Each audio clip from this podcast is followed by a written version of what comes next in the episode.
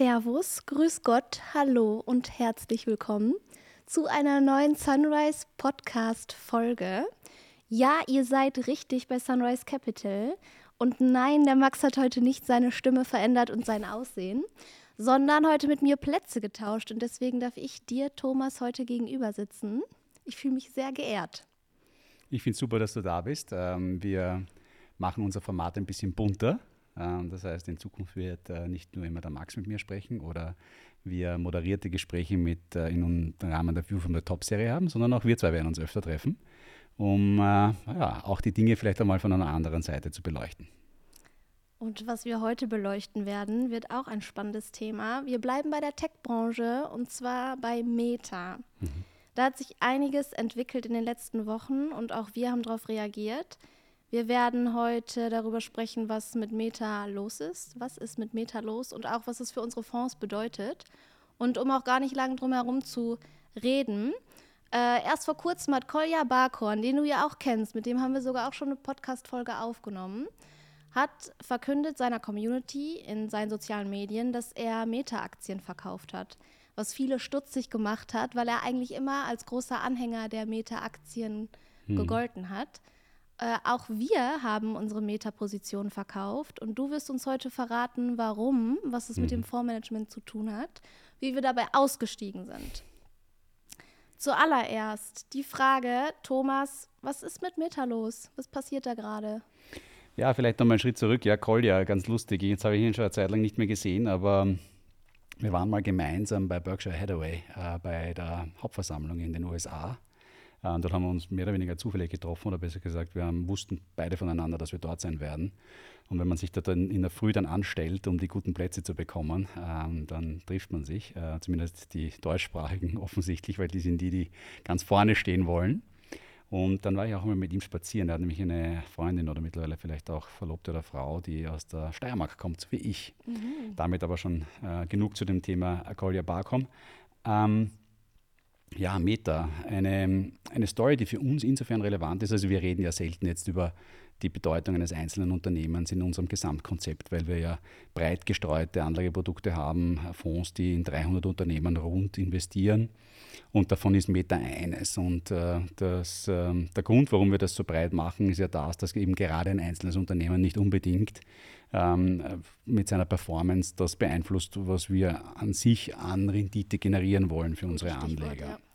Ja. Ähm, Stichwort sozusagen Diversifizierung, Risikoreduktion, weil eben einmal einzelne Unternehmen gut funktionieren, andere schlechter funktionieren, versus das Investment in Einzeltitel, wo ich deutlich höhere Risiken eingehe. Ähm, natürlich sowohl auch auf der Gewinnseite, aber eben auf der Verlustseite.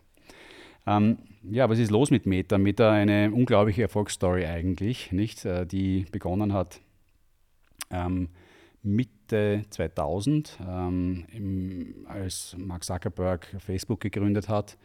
Ähm, ich habe das insofern noch ein bisschen live miterlebt, weil ich zu der Zeit ja gerade in Kalifornien war. Mhm. Und äh, ein Klassenkollege von mir auch noch einer der ersten 100 Mitarbeiter dort war. Also das war noch in seinen wirklichen äh, Kinderschuhen. Ich kannte es noch als eine Plattform, äh, die du nur äh, benutzen konntest, wenn du eine äh, amerikanische Universitäts-E-Mail-Adresse hattest.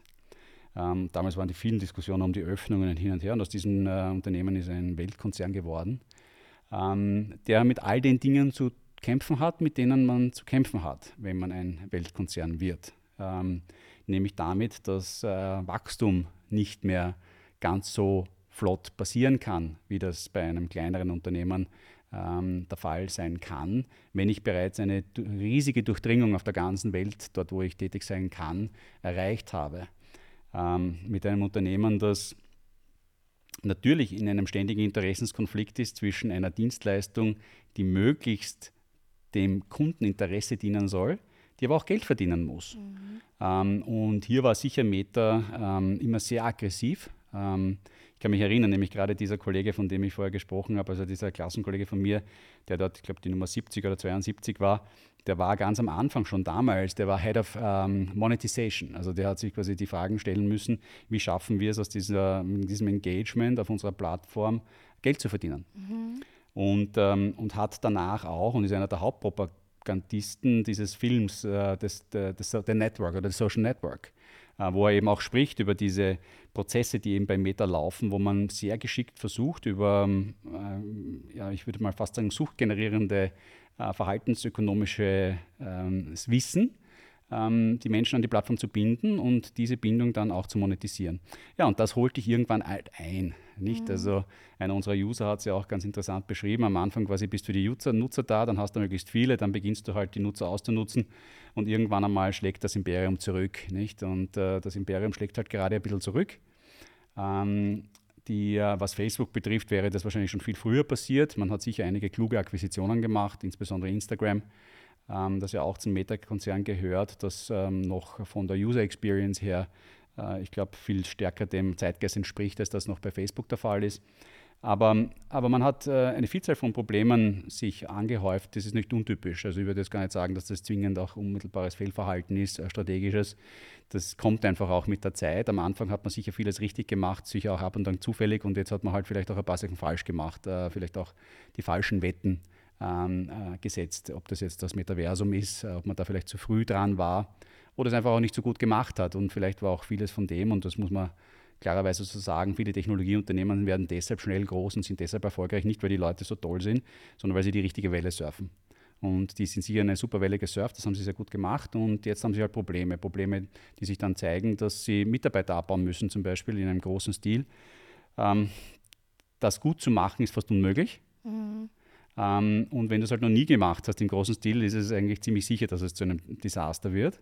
Jetzt ist Meta ja nicht der einzige oder das einzige Unternehmen, was ja. gerade im großen Stil abbaut. Ja, keine Frage. Also ich glaube, ähm, das ist aber auch alles in meiner Größenordnungsfrage. Nicht bei Amazon wird auch viel darüber gesprochen. Nur Amazon ist äh, von seiner Gesamtmitarbeiteranzahl her nochmal eine ganz andere Baustelle. Nicht? Also wenn Amazon 10.000 Leute abbaut, dann ist es äh, nicht einmal ein Prozent der Gesamtbelegschaft. Wir reden über ein Unternehmen, das deutlich mehr als eine Million Menschen beschäftigt. Ähm, bei Meta ist das schon was anderes. Das sind 11.000 genau halt viele. Dazu habe ja. ich jetzt noch gelesen, du kennst es eh, man ja. scrollt den Feed runter und liest dann was im Sinne von Fake Work. Die Mitarbeiter bei Apple, Microsoft, Meta und Co. hatten eh nichts zum Hackeln. Hm. ich gedacht, okay, was, was, was hat es jetzt damit auf sich? Und da ging es eben darum, dass die Tech-Unternehmen im letzten Jahrzehnt so rasant gewachsen sind und man ja dann auch, um was herzumachen, muss man viele Leute anstellen, weil viele Mitarbeiter auch gleich eine Größe mit sich bringen. Dazu stand dann auch das Argument ja. im Raum, dass man Mitarbeiter angestellt hat, um sie von der Konkurrenz fernzuhalten. Mhm. Und jetzt werden eigentlich eh nur die gekündigt, die ja auf gut Deutsch oder gut Österreichisch nichts zum Hackeln hatten. Schau, ich glaube, ähm, glaub, das ist ein generelles Thema, das, das jetzt gar nicht so äh, weit hergeholt ist. Also es gibt viele Menschen, die haben zwar eine Stelle, aber keine Arbeit. Ja. Ähm, das ist nicht nur in Technologiekonzernen der Fall. Ähm, die, ähm, das größte Experiment dahingehend sehen wir ja zurzeit bei Twitter, wo innerhalb von kürzester Zeit 50 Prozent ja. der Belegschaft gekündigt wurde und das System funktioniert nach wie vor. Also der eine oder andere sagt vielleicht einmal ab und dann gibt es ein Problem. Aber grundsätzlich ist die Dienstleistung nach wie vor verfügbar. Und man macht es mit der halben Anzahl von Leuten, nachdem man sich von knapp dreieinhalbtausend ja. getrennt hat. Eigentlich unglaublich, nicht? Also ich glaube, da ist schon ein Funken Wahrheit dahin, dass man natürlich ähm, auch als Manager dazu, dazu tendiert, äh, seine Teams immer größer zu machen und, äh, und vielleicht nicht immer für alle Arbeit da ist. Äh, und irgendwann einmal sozusagen schneidet man da die Locken ab. Ähm, das ist in, in, traditionellen Konzernen, deswegen finde ich das mit dem Mitarbeiterabbau, was ja auch sehr stark ein Grund dafür war, warum das ähm, ESG-Rating von Facebook so gelitten hat. Und dazu kommen ja, wir dann später genau. noch, warum das für ja. uns relevant ist, ähm, dass diese Verunsicherung durch den Mitarbeiterabbau da eine große Rolle spielt. Ich glaube, das ist am Ende des Tages sicher in der Größenordnung auch gerechtfertigt, das so zu sagen.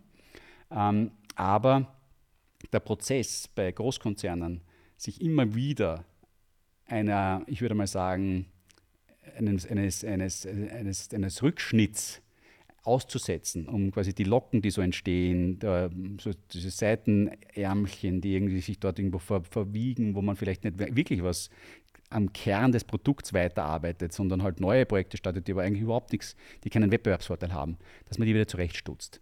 Das gibt es eigentlich, äh, Unternehmensberater sind eigentlich bekannt dafür, dass das eine ihrer Aufgaben ist. Mhm. McKinsey ist groß geworden mit dem Geschäft, wenn man so möchte, dass sie regelmäßig reinkommen in Unternehmen und schauen quasi, wo hat sich das Unternehmen hinentwickelt, wo es eigentlich keinen Business hat und dann halt sagt quasi, das lassen wir jetzt alles wieder bleiben.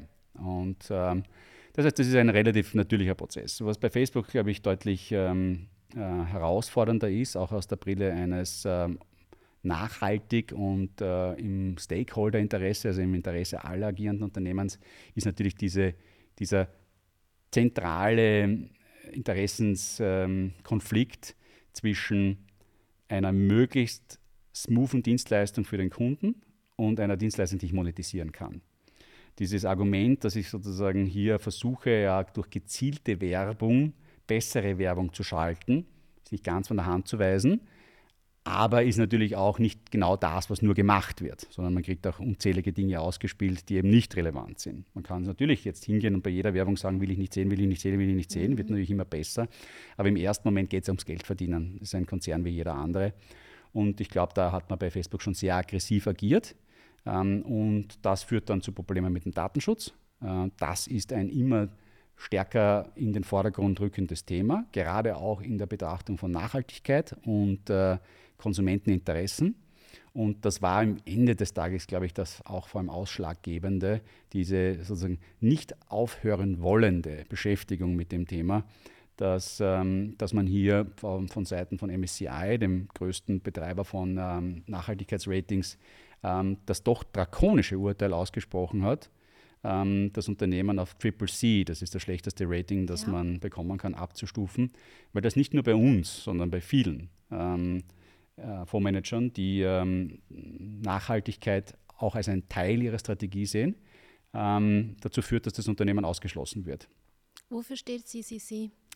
Das hat, äh, also ich glaube, es keine, hat keine unmittelbare Bedeutung, dass es für etwas steht, sondern man hat äh, historisch haben sich eben Ratingsysteme entwickelt, ja eher aus einer Kreditperspektive, also ist das Unternehmen kreditwürdig oder mhm. nicht. Da gab es Ratingagenturen und da hat man dann eine Ratingskala eingeführt, die hat immer auf der Top-Seite war es AAA, dann gab es Double A, Single A, dann ging es mit den Bs weiter und am Schluss bist du bei Triple C. Das ist sozusagen das Gegenüberliegende von den Triple A's. Und das ist mehr oder weniger in der Kreditwürdigkeitssprache, würde man sagen, dem, Geld, dem Unternehmen, das ist eigentlich kurz vor dem Bankrott, dem kannst du, darfst du nichts geben. Ja, und das hat man übernommen in die Ratingwelt äh, der Nachhaltigkeit, diese Einordnung von AAA zu Triple. Äh, wie gesagt, dazwischen hat man dann die Triple Bs, Double Bs, Single Bs. In der Ratingwelt gibt es dann immer das noch immer noch mit einem Plus und Minus. Und jeder Ratinganbieter macht das auch ein bisschen anders. Also ähm, da gibt es im Wesentlichen drei oder vier große, aber äh, insbesondere eben MSCI und, ähm, und Moody's. Ähm, zumindest auf der AAA-Seite sind sie sich alle sehr ähnlich und sagen, das ist das Beste eigentlich. Ähm, für uns hat das auch in, äh, in unserer Nachhaltigkeitsbrille eine, eine Rolle, äh, weil man insbesondere da die AAAs und die AAs als die sogenannten Leader bezeichnet. Also diejenigen, die signifikant mehr machen als die anderen mhm. in einer relativen Betrachtung. Ja. So haben wir es ja auch unseren Usern verkündet. Wir haben gesagt, passt auf, ähm, Meta wurde runtergestuft vom Rating CCC. Das ist mit unseren Vorgaben nicht mehr vereinbar. Da ja. gehen wir auch gleich noch drauf ein. Ähm, es war die Arbeitsplatzsicherheit, die Mitarbeitersicherheit und Datenschutzkonflikte. Und daraufhin hat, das hast du gerade auch schon angesprochen, ein User einen spannenden Artikel geteilt über das Plattformsterben der sozialen Medien. Das war auf der Plattform Pluralistic und hieß The Enshitification of TikTok. Und da ging es darum, wie bringen diese Plattformen sich eigentlich selbst um. Mhm. Du hast es gerade schon angekündigt, sie binden die Nutzer an sich, machen sie irgendwie abhängig, holen dann die Anbieter ins Boot, machen die von sich abhängig, versuchen dann am Ende wieder den ganzen Wert für sich zu gewinnen und sterben, heißt es in diesem Artikel. Ich habe dann auch gedacht, äh, bei meiner Facebook-Nutzung, ich bin immer noch Facebook-Nutzer, ich komme auch nicht von weg. Es ist nicht so, als würde ich jeden Tag noch irgendwem auf die Pinnwand schreiben oder irgendwen anstupsen. Ähm, aber es sind diverse Gruppen, von denen ich irgendwie doch abhängig bin. Es erleichtert bei Wohnungssuche im Auslandssemester, whatever, erleichtert mhm. es doch die Arbeit. Äh, auf der anderen Seite sind wir ja als Unternehmen, haben auch schon über Facebook und Meta-Werbung geschalten, haben auch profitiert von mhm. der zielgruppengerichteten Ansprache. Mhm. Und ähm, jetzt, jetzt habe ich mich gefragt, ist Meta jetzt wirklich dem, dem Abgrund nah? Ist es jetzt, also was ist an dem Artikel wirklich dran? Steht Meta vor dem Aus oder hat man sich jetzt damit gerettet, dass man eben sagt, man trägt dieses Unternehmen auf eine andere Ebene und macht es zum Metaversum? Hat Mark Zuckerberg damit jetzt noch die Kurve gekriegt? Mhm. Äh, du hast einen recht emotionalen Wert vielleicht sogar zu Facebook, da du einer der ersten Nutzer warst oder halt durch deine Stanford-Zeit äh, mhm. früh damit verbunden warst. Aber du hast es eigentlich gerade schon angekündigt, du glaubst nicht, dass wir uns vom Meta verabschieden müssen, oder? Nein, das glaube ich nicht. Also ich glaube, die, ähm, wie gesagt, Unternehmen unterliegen einem ständigen Wandel. Ja. Meta war sehr früh ähm, aktiv und hat ähm, andere Systeme, die wissen gut, wie das funktioniert. Die haben das sehr gut verstanden, wie diese äh, Triggerzyklen da, äh, oder diese Hook-Cycles, wie man das nennt, also wie man mhm. Menschen sozusagen da hineinbringt und dazu bringt, dass sie immer wieder das gleiche Verhalten setzen in diesen sozialen Medien, wie die funktionieren und wenn die das erkannt haben, dass das jemand andere auch genau gut, gut macht, dann haben sie versucht, sie schnell zu kaufen, das häufig auch mit Erfolg.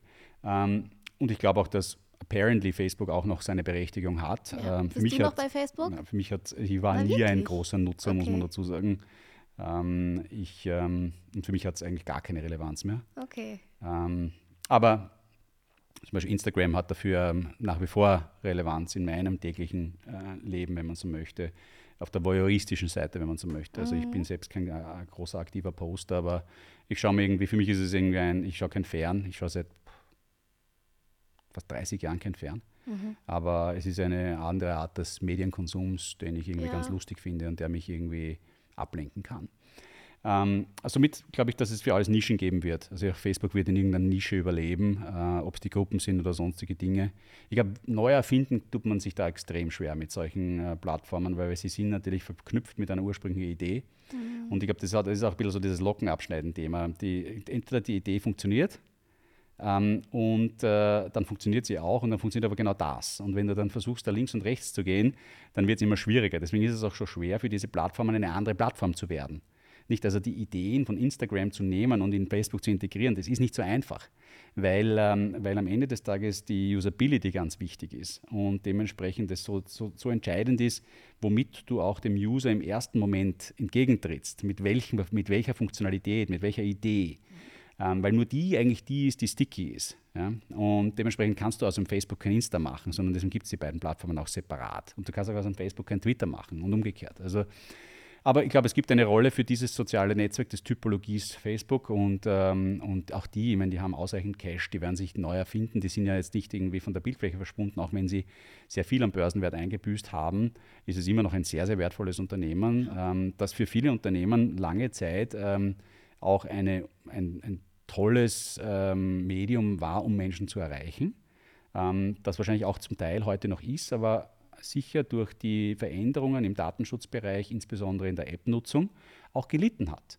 Also das ist ja auch von ähm, Meta sehr aktiv nach außen getragen worden. Also insbesondere diese Zustimmungsverpflichtung für das App-Tracking von iOS hat zu einer signifikanten Abnahme ähm, der Werbeeinnahmen geführt, weil es halt einfach nicht mehr so gut funktioniert, wie es früher funktioniert hat.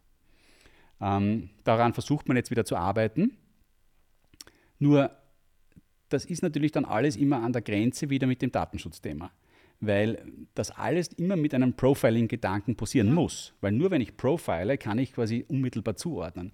Und das Profiling ist eine, eine problematische Sache, weil es halt auch zu Falschzuordnungen führt. Ja?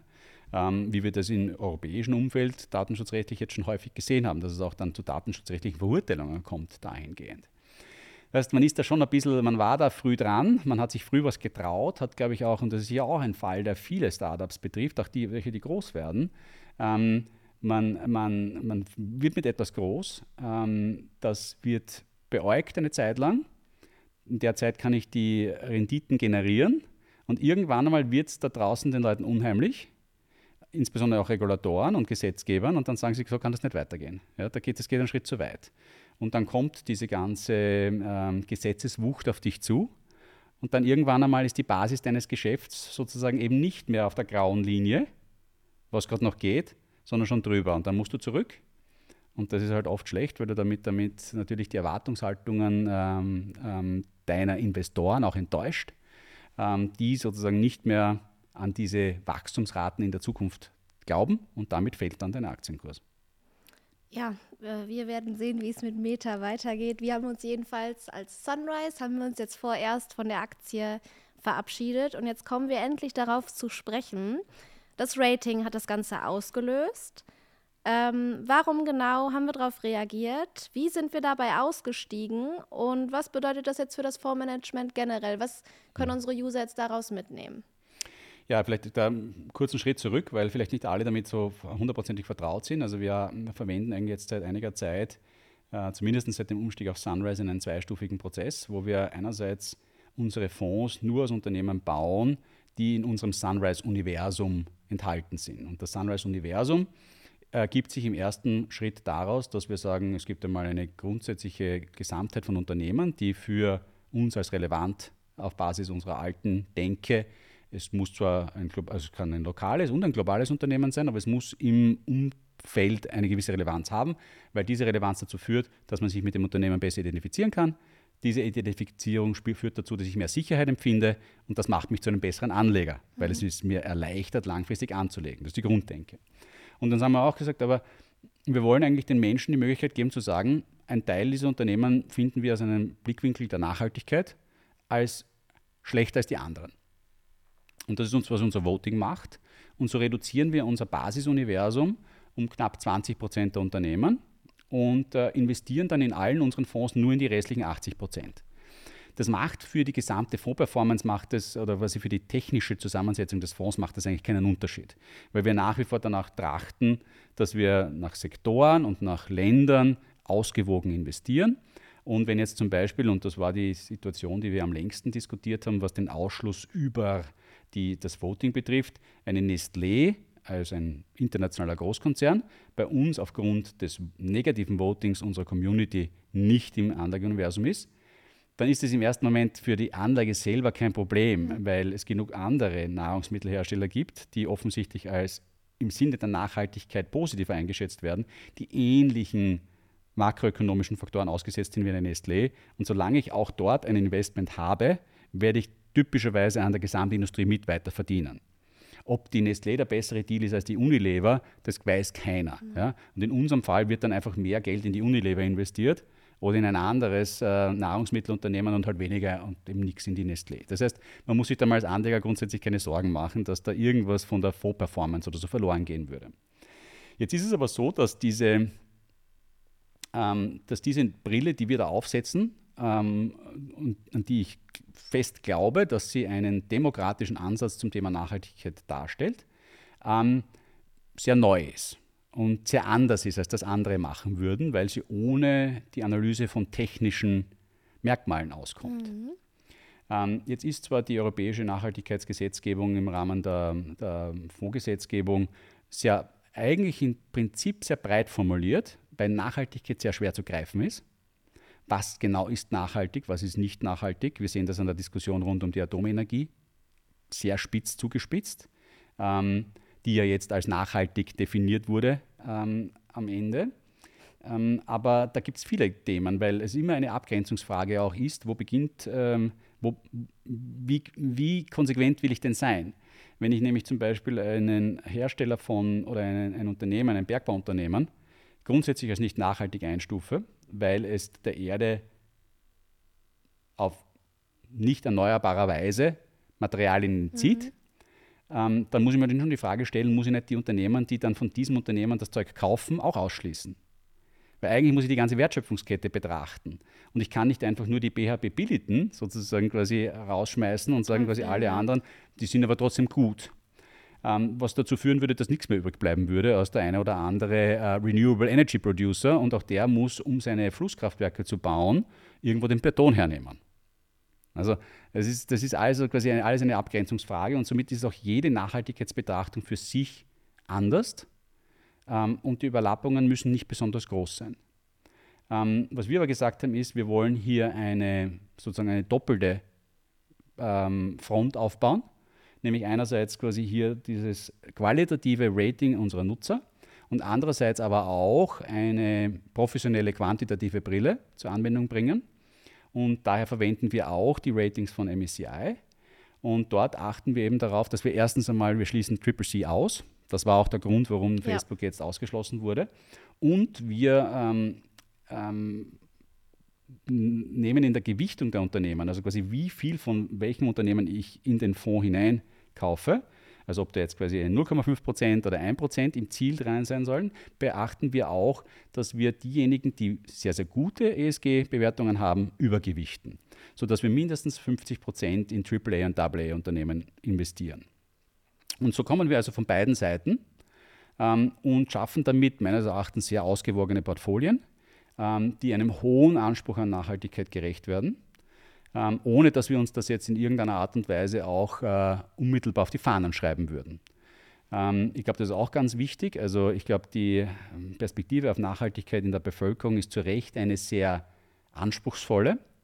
Ähm, das wurde auch von der Gesetzgebung aufgenommen, weil es eben sogenannte Artikel 8 Fonds in unserer Fachsprache gibt, die soziale und äh, ökologische Kriterien berücksichtigen. Das ist das, was wir machen. Und dann gibt es solche, die sogenannte Artikel 9 Fonds, die tatsächlich quasi mit dem Zweck der Nachhaltigkeit investieren. Und ich glaube, das ist das, was die, Leute, die meisten Leute mit Nachhaltigkeitsfonds tatsächlich mhm. quasi mental verbinden. Punkt, ja. Das ist aber eine ganz eine andere Baustelle, weil damit schränke ich mich tatsächlich ein. Und das wollen wir nicht. Wir wollen es berücksichtigen. Wir wollen hier ein Zeichen setzen für Unternehmen, die viel tun. Aber wir wollen uns nicht einschränken, nur dort zu investieren, wo konkret an Nachhaltigkeitsthemen sozusagen gearbeitet wird, weil das unserem breiten Anspruch am Mitverdienen äh, widersprechen würde. Dazu kommt, dass Nachhaltigkeit nach wie vor sehr, sehr häufig vor allem aus der ökologischen Brille betrachtet wird. Jetzt hat sie schon in ihrer akronymischen Abkürzung, nämlich ESG, ja neben dem ökonomischen, äh, also ökologischen, auch das äh, Environmental, also E, Environmental, mhm. das Thema Soziales ja. und das Thema Governance, das heißt, wie wird ein Unternehmen geführt und so. Aber das S ist eigentlich in der Diskussion immer sehr, ich würde mal sagen, stiefmütterlich behandelt worden, hat aber eine unfassbare Rolle, weil ähm, und ich will da jetzt nicht übertrieben nationalistisch klingen, aber wenn ein Unternehmen Arbeitsplätze in unmittelbarer Greifbarkeit der, auch seines Anlegers schafft, dann hat es für ihn höhere Relevanz als ein Unternehmen, das das nicht tut, weil diese Arbeitsplätze für die volkswirtschaftliche Gesundheit meiner Region wichtig sind. Und ich glaube, das ist etwas, was zum Beispiel bei unserem Voting sehr stark durchkommt, dieses S. Das heißt, wir haben einen stärkeren S-Fokus dort, als man das in traditionellen Nachhaltigkeitsratings sehen würde. Deswegen werden wir auch in, schneiden wir auch in der ein oder anderen Nachhaltigkeits- Ex-Post-Analyse, wo jemand draufschaut und so quasi, wie nachhaltig ist denn das? Dann, wenn ich nur auf ökologische Faktoren schaue, ja. dann wird es sicher andere Produkte geben, die besser abschneiden. Aber wir sind eben da breiter aufgestellt, ähm, um, äh, um dem Thema auch gerecht zu werden. Ähm, die, die, äh, momentan verliert man sich gerade ein bisschen in der ganzen Diskussion und ähm, es wird eben sozusagen sehr viel auch äh, ins Extreme getrieben. Also wenn man sich anschaut, wie genau die gesetzlichen Regelungen mittlerweile sind, ähm, um gewisse Aussagen treffen zu dürfen, dann kommt man sehr leicht leider auch zu dem Schluss, dass man das heute noch gar nicht liefern kann, weil die Basisdaten dafür fehlen. Ähm, aber das würde jetzt ins, zu sehr ins Detail gehen. Aber grundsätzlich ist es einmal so, für uns zählen zwei Dinge. Äh, einmal unser Anlageuniversum, das wird eingeschränkt durch die Wahl unserer Anleger. Aus diesem Gesamtuniversum bauen wir dann auf Basis unserer Strategien, also aus dem eingeschränkten Universum, unsere Fonds, ausgewogen nach Sektoren, nach Ländern. Und dann berücksichtigen wir bei der Gewichtung, also die Frage quasi dann nicht, welches Unternehmen ist drinnen, sondern wie viel investiere ich in welches Unternehmen, auch die Ratings von MSCI, nämlich in der Form, dass wir versuchen, über 50 Prozent unseres Fondsvermögens in Unternehmen, die herausragend als herausragend im Sinne der Nachhaltigkeit betrachtet werden. Jetzt bleibt eben festzuhalten, dass Meta nicht aus dem Fonds ausgeschlossen wurde, weil die Community es rausgevotet hat. Meta war in seiner Branche im unteren Drittel, also wer ja. drin geblieben war, jetzt aber auch kein großer Beliebtheitsfaktor. Äh, in diesem Zusammenhang haben sich viele User die Frage gestellt, äh, hä, wird jetzt der Standortfonds Österreich auch durch das Voting beeinflusst? Wir dachten, es wäre immer nur der Standort von Deutschland. Dazu kannst du sagen? Das war offensichtlich eine kommunikative, ähm, ich würde mal sagen, eine Schwäche von uns, dass wir das vielleicht nicht äh, ähm, öfter vielleicht auch äh, kommuniziert haben. Aber wir haben äh, grundsätzlich das von, mit der Umstellung auf Sunrise äh, kommuniziert, dass wir jetzt alle unsere Fonds mit diesem Universum ähm, führen werden. Aber natürlich, jeder kriegt nicht immer jeder nur einzelne Nachricht mit und vielleicht hätte man es öfter trommeln müssen. Ähm, jedenfalls ist es so, dass ähm, alle unsere Fonds, bestehende und auch zukünftige, mhm. ähm, ausschließlich aus dem Sunrise-Universum ähm, sich ähm, zusammensetzen werden. Ähm, und wie gesagt, ich kann nochmal alle da beruhigen. Das ist äh, aus, ähm, auch aus unseren Backtests, wo wir uns angeschaut haben, wie, würden, wie würden, hätten die Fonds funktioniert, wenn wir das historisch schon gemacht ja, hätten. Das würde mich auch interessieren. Äh, ja. ein, ein, äh, keine signifikante Veränderung. Es gibt keinen Unterschied vom Fondsmanage, von der Performance vor der Einführung des Votings und nach der Einführung. Das ist also, man kann natürlich diese, das ist sozusagen immer sehr, sehr schwer ganz konkret zu sagen äh, mit einem Blick nach vorne. Mhm. Aber mit einem Blick nach hinten kann man sagen. Und das haben wir uns immer angeschaut. Und beim Standort vor Österreich wäre es sogar so gewesen, dass er mit der Einschränkung geringfügig besser funktioniert hätte mhm. äh, in der Vergangenheit als ohne die Einschränkung. Ähm, wie gesagt, das zentrale Thema beim Anlegen ist nicht zwingend die Auswahl der einzelnen Unternehmen, ja. sondern es ist, dass ich eine ausgeglichene Investment nach Sektoren und nach Ländern habe weil die volkswirtschaftlichen Faktoren, die vorwiegend für mich relevant sind, wenn ich in Fonds, die breit gestreut sind, investieren, die wirken eben vorwiegend auf Sektoren und auf Länder und nicht auf einzelne Unternehmen. Ähm, ja. Diversifikation. Äh, wir haben es jetzt eigentlich gesehen, wir mussten Meter dann oder wir haben Meter dann verkauft und sind auch nicht, also der Verlust war weder groß noch klein, es war, wie sind wir ausgestiegen? Hast du die Zahlen im Kopf? Ich habe sie nicht im Detail im Kopf, aber ich weiß, dass wir im österreichischen Produkt, äh, wo wir Meta schon viel länger gehalten haben, ja. weil davor etwas älter ist, günstiger eingekauft haben und dementsprechend nach wie vor mit einem Gewinn ausgestiegen sind. Während wir im deutschen Produkt, das später aufgelegt wurde und dann damit Beta schon zu einem höheren Preis noch gekauft hat, mit einem leichten Verlust ausgestiegen sind. Aber wir reden eben auf einer, in einer Größenordnung, die sich über die beiden Fonds, glaube ich, ausbalanciert. Ähm, und das sind jeweils, ich weiß nicht, 30.000 Euro oder so irgendwas vielleicht rauf und runter. Also nichts, was einen Fonds in der Größenordnung, wie wir ja. sie managen, äh, in irgendeiner Art und Weise massiv äh, oder signifikant beeinflusst. Und das ist eben das Gute, das sieht man am Fall Meta, aber auch am Fall Credit Suisse, war jetzt bei uns mhm. auch Thema. Und mhm. auch wenn wir da verkaufen würden, das ist es eben, je mehr Unternehmen man drin hat, je kleiner die Position, die sind einfach nicht tragisch. Und das ist eigentlich das, also das Tolle, man muss sich wirklich keine Sorgen machen. Ja, es ist eben eine andere, es ist eine ganz andere Perspektive. Das Investment in Einzeltiteln ist ein ähm, aus meiner Sicht für den äh, nicht professionellen Anleger rein spekulative Tätigkeit, weil äh, man als Privatanleger sagt, ich kann das Unternehmen besser einschätzen als die vielen tausenden Profis da draußen, ähm, wie es sich in Zukunft entwickeln wird, weil eigentlich ist der Preis die beste Abbildung dessen, was es heute wert ist. Und ich sage quasi, nein, ich glaube, das wird viel, viel mehr wert. Ähm, ich glaube, das ist sehr schwierig. Ich vergleiche das immer ein bisschen so ein mit den Sitzplätzen in einem Theater. Äh, man muss sich immer vorstellen, man selber sitzt der eben nicht in der ersten Reihe, sondern man sitzt äh, typischerweise sogar irgendwie sichteingeschränkt irgendwo hinten im letzten Drittel. Und dann stellt man sich die Frage quasi, ob ich das tatsächlich, der da hinten sitzt, besser kann, als der da ganz vorne sitzt, ja. der vielleicht die schnellere Leitung hat, der die besseren Augen hat, wo mehr Leute da sind, der viel mehr davon weiß. Also auf die Dauer zeigen ja auch alle Studien, ist das spekulativ und ähm, mit, von Verlusten geprägt. Ähm, man erinnert sich immer besonders gerne an die positiven Erlebnisse, wo man mal was damit verdient hat, aber ich glaube, wenn die allermeisten einen sauberen äh, Strich ziehen würden und ihre eigene äh, Investmentkarriere in Einzeltiteln betrachten, dann wird das eher ein bisschen bitter ausschauen. Ähm, Zeit halt alle Wunden. Wenn man das lange Zeit macht, ähm, dann ist auch das meistens sehr einträglich, ähm, weil eben Unternehmen mit der Zeit, also auch wenn du sie teuer kaufen solltest, durch ihre Gewinne, die sie immer wieder sozusagen jährlich produzieren, auch aus dem tiefsten Loch sich häufig heraus wieder entwickeln.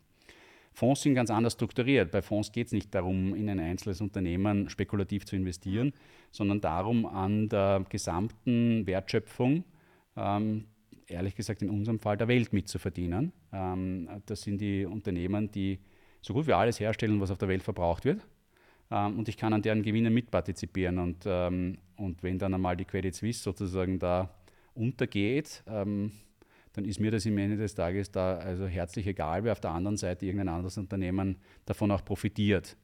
Wenn ich jetzt Einzelaktionär der Credit Suisse bin, dann ist es mir nicht egal, ja, ähm, weil ich in diesem Zusammenschluss, der da über das Wochenende jetzt gebrokert wurde, im Wesentlichen mein gesamtes Kapital verloren habe. Ja.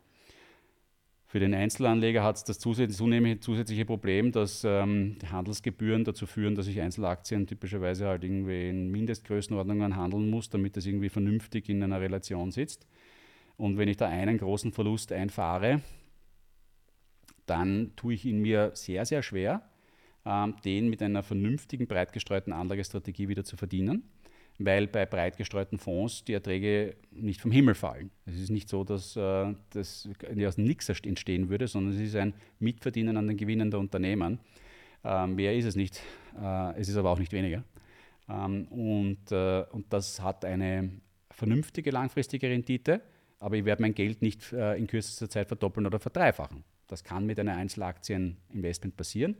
Ähm, jeder, der lustig ist und das machen will, soll das auch gerne machen. Ich glaube, was wichtig wäre für unsere Volksgesundheit, wenn man das finanzielle Gesundheit, da ist es, dass das die Leute mit nicht zu viel ihres Kapitals machen, ja. ähm, sondern vorwiegend eben investieren. Und investieren ist immer breit gestreut für den Kleinanleger und für den Privatanleger, der das nicht professionell macht. Das hast du sehr schön zusammengefasst. Da denke ich mir das auch, freut mich, danke. Ja. ähm, eine letzte Frage, die auch kam. Unser Claim ist Verdien an deinem Alltag. Jetzt hat man über Meta halt schon an Facebook, Instagram, WhatsApp, Facebook Messenger mitverdient. Wie groß ist jetzt die Chance, wenn das Rating wieder steigt? Sagen wir dann sofort, ah ja, okay, kaufen wir wieder ein. Schauen wir aufs Rating. Wie entscheidet sich das? Mhm. Also klarerweise, wenn es in unserem ähm, eigenen Universum weiter enthalten ist, was es ja ist, es ist zwar im unteren Drittel, aber es ist noch nicht ausgeschlossen. Ähm, was aber, glaube ich, weniger an Meta liegt, als an den wirklich äh, sozusagen besonders unbeliebten Unternehmen, die so noch weiter drunter liegen. Mhm. Also man muss auch schon da ganz klar dazu sagen, auch unsere Community hat Meta jetzt kein besonders tolles Zeugnis ausgestellt. Also ähm, das liegt eher daran, dass man irgendwo den Schnitt sehen muss, aber also es, es war auf jeden Fall eine überwiegend negative Perspektive auf das Unternehmen. Ähm, Wenn es allerdings wieder in unser Universum hineinkommt, ähm, weil es nicht mehr Triple C geratet ist, dann würde unser ganz normaler Prozess, ähm, wie wir investieren, zum Tragen kommen. Ähm, in dem Fall würde Meta in unserer quartalsweisen Review unseres Zielportfolios, also wir schauen uns jedes Vierteljahr, bauen wir sozusagen ein Portfolio, von dem wir, das wir idealerweise investieren wollen würden, an.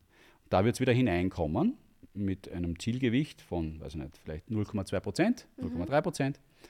Mhm. Und, ähm, und dann, und dieses, äh, jedes Mal, wenn wir handeln. Also wenn wir Geld im Fonds haben, das ausreichend ist, um eine Aktie oder mehrere Aktien zu kaufen, ähm, verwenden wir ein System, das dieses Zielportfolio vergleicht mit dem, was wir heute haben und das mit versucht oder quasi das angehalten ist zur Minimierung der Transaktionskosten, also mit möglichst wenig Kosten, eine möglichst genaue Repräsentation im Ist zum Ziel darzustellen. Das klingt so technisch, aber heißt nichts anderes als, ich kaufe nicht alle 200 oder 300 Unternehmen in kleinen Bruchstücken, sondern das System sucht automatisch die Transaktion aus, die dazu führt, dass das Gesamtportfolio dem, dem Zielportfolio am, am nähersten entspricht und, äh, und macht das mit zwei Transaktionen, mit drei Transaktionen, je nachdem, wie viel Geld wir gerade haben. Und ähm, die Zieltransaktionsgröße bei uns ist immer so, wir wollen keine Aktie unter 50.000 Euro kaufen. Wir traden eher so im Bereich von 100.000 Euro. Mhm. Wenn wir jetzt unsere Sparpläne bekommen, dann kaufen wir 10, 15 Aktien.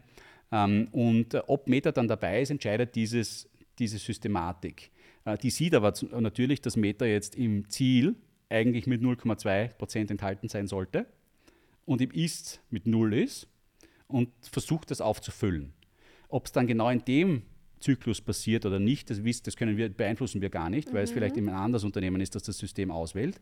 Aber so funktioniert das. Also es ist recht, es ist in der Form ist es sehr systematisch. Also wir bestimmen das, wo wir hinwollen, und dann haben wir ein System, das uns sagt, wie wir möglichst effizient dorthin kommen. Sehr schlau, ein sehr schlaues System.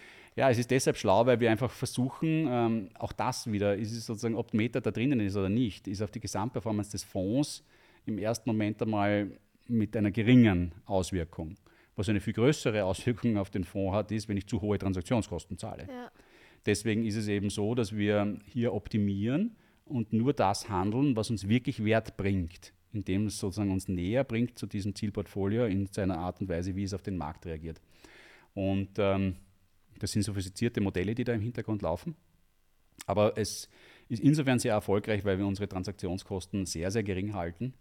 Ähm, ich glaube, wir sind bei unseren Produkten, insbesondere auch jetzt, ich glaube, das österreichische Produkt liegt bei Transaktionskosten über das ganze Jahr von drei Basispunkten, also 0,03 Prozent. Das heißt, die gesamten Handelskosten kosten unseren Anlegern da draußen eigentlich fast nichts. Nichts. Ja. Und das ist so spannend, als Anleger dir zuhören zu können und einfach zu wissen, also es geht um mein Produkt, so wird es gehandelt und ich habe ganz genau einen Überblick. Ich kann, ja, ich habe keine Frage mehr offen. Ja, ja ich glaube, was wir natürlich noch viel besser machen könnten, es gibt ja doch einzelne unserer Anleger, die sehr viel Interesse daran haben, an den Details dieser, ja. dieser Sachen und ich würde das auch wahnsinnig gerne zeigen auf der App, ja, wie das genau ausschaut und wie genau die Anteile sind und so. Wir müssen nur aufpassen, wir können uns das nur leisten, wenn wir es hochautomatisiert machen. Und es braucht einfach Zeit, bis wir dorthin kommen. Aber ich glaube, wir werden Schritt für Schritt immer mehr, immer noch mehr Transparenz ja. schaffen. Wir haben jetzt einmal die Transparenz auf der Dividendenebene, haben wir sie schon lange. Wir zeigen sie auf Sektorenebene, aber wir müssen da auch noch auf die Unternehmensseite kommen. Idealerweise möchte ich auch das Thema Nachhaltigkeit auf Unternehmensebene mhm. auch quantitativ stärker abbilden. Je, je mehr Daten wir von den Unternehmen selbst bekommen, desto eher werden wir dorthin kommen. Weil was ich nicht will, ist Geld dafür ausgeben. Ja. Ja, damit mir dann irgendjemand eine geschätzte Zahl verkauft. Ja. Aber ähm, die Regulatorik drängt die Unternehmen sehr, sehr stark, zentrale Kennzahlen zu publizieren, selbst zu publizieren. Damit sind sie kostenfrei erhältlich. Damit kann ich sie kostenfrei auch bei uns zeigen und vergleichen. Und das ist schon, glaube ich, dann ein großer Schritt auch noch einmal hin, auch unsere demokratische, qualitative Analyse zu bereichern, wenn ich auch wirklich zeigen kann, schau, das sind die Unternehmen, die relativ betrachtet im Bereich der Reduktion der Treibhausgase am meisten gemacht haben. Aber das geht heute noch nicht, weil die Datentransparenz einfach auf Gesamtportfolioebene noch nicht da ist. Ähm, ich glaube aber, dass der Zug eindeutig in diese Richtung geht. Also gerade in der Europäischen Union haben wir ein extrem starkes Commitment von Seiten der ähm, Politik. Ähm, diese Art der Nachhaltigkeit bei den Unternehmen zu forcieren. Dementsprechend glaube ich ganz fest daran, dass es in zehn Jahren nur noch Fonds geben wird, die zumindest ökologische und soziale Merkmale auch berücksichtigen werden, was auch ein großer Treiber dafür war, dass wir es jetzt gemacht haben, weil ich gesagt habe, ich glaube, die Bezeichnung nachhaltig in einem Fonds wird es nicht mehr geben, mhm. weil alles diesen Dingen entsprechen wird müssen. Äh, ich glaube, in anderen Ländern dieser Welt ist die Entwicklung ein bisschen diversifiziert, also ein bisschen, ein bisschen unterschiedlich. In den USA ist es ja so, dass gerade in einzelnen republikanischen Bundesstaaten Nachhaltigkeit abgelehnt wird. Äh, dort, wo die, vor allem die Öl- und Gaskonzerne ähm, wichtige Player sind. Ähm, das finde ich natürlich auch wieder sehr schwierig. Ja, also ähm, dort sagt dann quasi die Politik, quasi du Pensionsfonds darfst nicht in Nachhaltigkeitsfonds investieren, weil das widerspricht dem Interessen meiner Wähler im Bundesstaat XY. Ja. Also das ist halt schon sehr, nicht sehr europäisch, nennen wir es einmal so. Ähm, und ich will das unkommentiert lassen, ob das für die Leute da drüben funktioniert. Ich äh, kann nur unsere Situation hier einschränken, ein, einschätzen. Und da muss ich sagen, also wie gesagt, ich glaube, dass äh, die Bezeichnung, wenn es sie weitergeben wird, wird sie sich ausschließlich auf diese Produkte fokussieren, die tatsächlich in Projekte investieren, die sozusagen unmittelbare Nachhaltigkeitsinteressen verfolgen. Ähm, aber breit gestreute Fonds wie unserer, ähm, die eben diesem Artikel 8 äh, der Offenlegungsverordnung entsprechen, das werden alle sein. Artikel 8, das ist wieder, das in meinem Kopf ist es so eine tolle Bisquiz-Frage. Ja. Ähm, ich glaube auch, wir haben für heute, meine Fragen sind geklärt. Hast du noch Fragen? Das ist total nett, dass du mich das fragst. Ja, ähm, ich glaube, ich kann ich dir weitaus so, weniger beantworten als Nein, aber ich, ich, ich, bin overwhelmed. Aber für unser nächstes Gespräch werde ich mir eine Frage einfallen lassen. Oh ja, okay, das ist ein guter Cliffhanger. Meine Aufgabe ist es jetzt, diese Folge abzurappen. Ich habe allerdings noch ein paar Bitten an die Community. Die erste Bitte ist, ähm, macht es beim Bisquiz mit. Nächsten Dienstag ist es wieder soweit, beziehungsweise wenn ihr diese Folge hört, wird am darauffolgenden Dienstag das Bisquiz stattfinden. Falls du noch nicht davon gehört hast, ist es jetzt höchste Zeit, denn nicht nur Leser der App, sondern auch Hörer des Podcasts profitieren, im wahrsten Sinne des Wortes. Äh, das Thema Nachhaltigkeit haben wir auch in zwei älteren Folgen besprochen, beziehungsweise du und der Max habt in der Folge äh, Kann investieren nachhaltig sein? Jetzt will ich nichts Falsches erzählen, jetzt muss ich doch auf meinen Spickzettel schauen. Und zwar kann man den Kapitalmarkt demokratisieren und kann investieren nachhaltig sein. In den beiden Folgen geht ihr auch nochmal im Detail drauf ein. Wer sich also noch weiter dafür interessiert, kann gerne mal runterscrollen und sich alte Folgen anhören. Und erst gestern hattest du auch ein sehr interessantes Interview mit Finance for Future Gründer Niklas Krämer und auch da habt ihr über nachhaltiges Investieren gesprochen und über Sunrise. Also wir bieten euch einiges an Stoff. Solltet ihr zu ungeduldig sein, bis die nächste Folge erscheint. Ansonsten verabschiede ich mich jetzt und überlasse dir das letzte Wort. Ja, also gut, dass du es erwähnt. Also ich ähm, habe das gestern sehr genossen mit dem Niklas. Ja.